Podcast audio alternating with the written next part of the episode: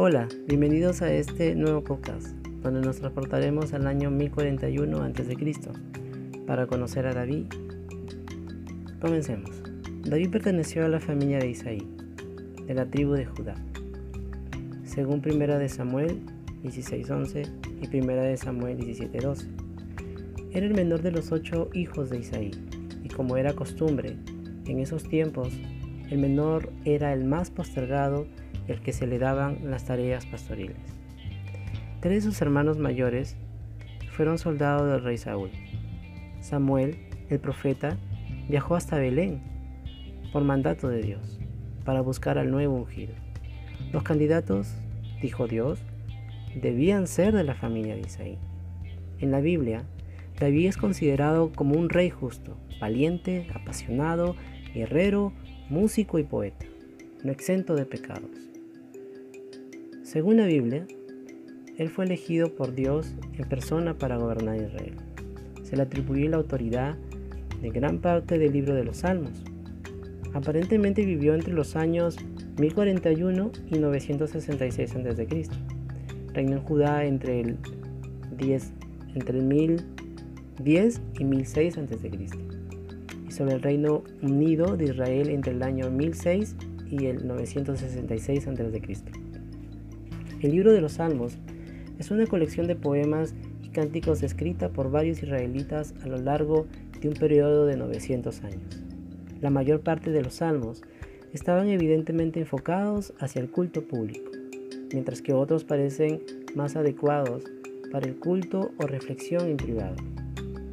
Salmos se divide en cinco libros, acabando cada uno con una doxología similar. Muchos eruditos piensan que esta división refleja el desarrollo histórico de los salmos, con los libros primero y segundo recopilados durante o poco después de la época de David. Los libros tercero y cuarto añadidos después de la caída de Israel, y el libro quinto viniendo después del regreso del exilio. Otros han sido en la división un esfuerzo por ajustar a los cinco libros de la ley cinco libros de alabanza. Los salmos tratan de una gran variedad de temas y de acontecimientos históricos. La mayoría de los salmos incluyen títulos, algunos de los cuales explican su propósito y su contexto histórico. Así, en tiempos difíciles, les invito a meditar en estos devocionales que exaltan la bondad de Dios a través de los años, y así puedas refugiarte en esta verdad. Bueno es el Señor, es el refugio en el día, en la angustia y protector de los que en Él confían. Nahum 1.7. Permite que esta verdad te lleve hacia Él. Verás, Él es bueno, es el Rey. Comencemos. Día 2. No me asustan los numerosos escuadrones que me acosan por doquier. Salmos 3.6. Y ahora a descansar bien esta noche.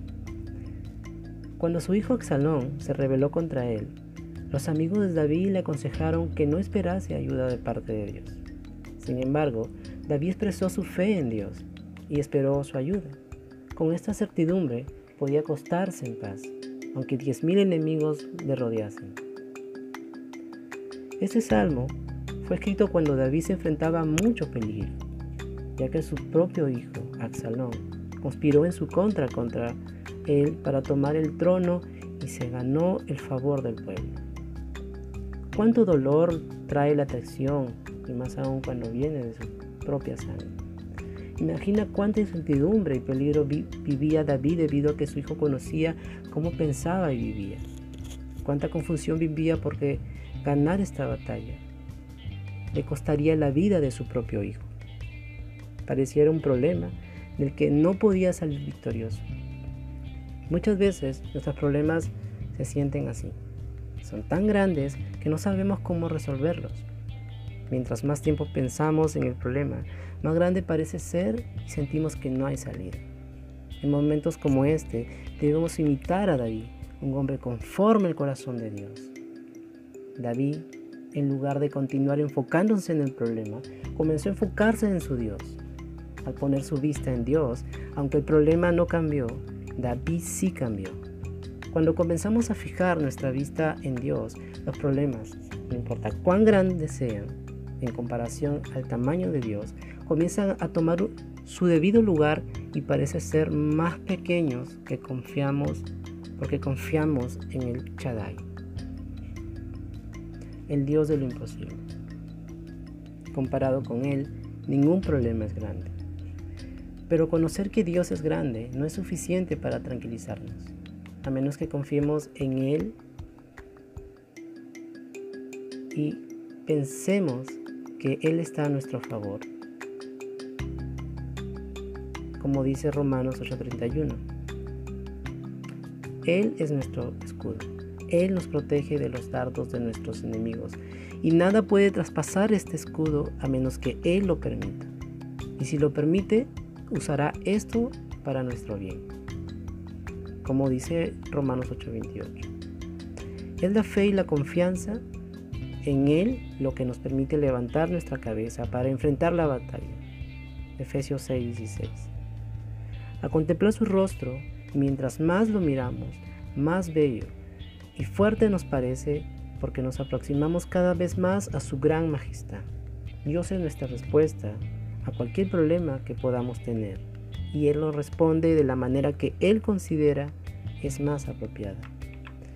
Debemos confiar en su respuesta. ¿Quién sabe mejor que Elohim, el omnisciente? Él tiene propósito en todo y no debemos temer, sino confiar en Él. Confía en su bondad, confía en su sabiduría y confía en su amor. No es casualidad que Dios declara, no temas, 365 veces en la Biblia, sin incluir otras frases o palabras que tienen el mismo significado. Todos los días del año, Él nos dice, no temas, sino confía. ¿Por qué? Porque Él es confiable. Si Dios hizo lo imposible para salvarnos, algo que era imposible en nuestro poder, ¿cómo no nos ayudará y nos protegerá de todos los peligros problemas que enfrentamos ahora. Así que seamos fuertes y valientes. No temamos ni nos asustemos, pues el Señor, nuestro Dios, siempre nos acompañará. Nunca nos dejará, nos abandonará. Deuteronomio 31, 6.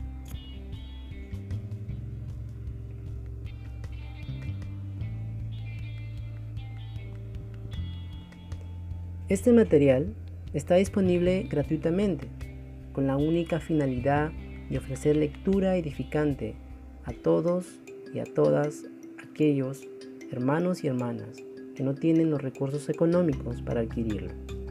Si usted es alguien financieramente privilegiado, utilice este material para su evaluación. Y, si es de su gusto, bendiga al actor, editores y librerías con la compra del libro.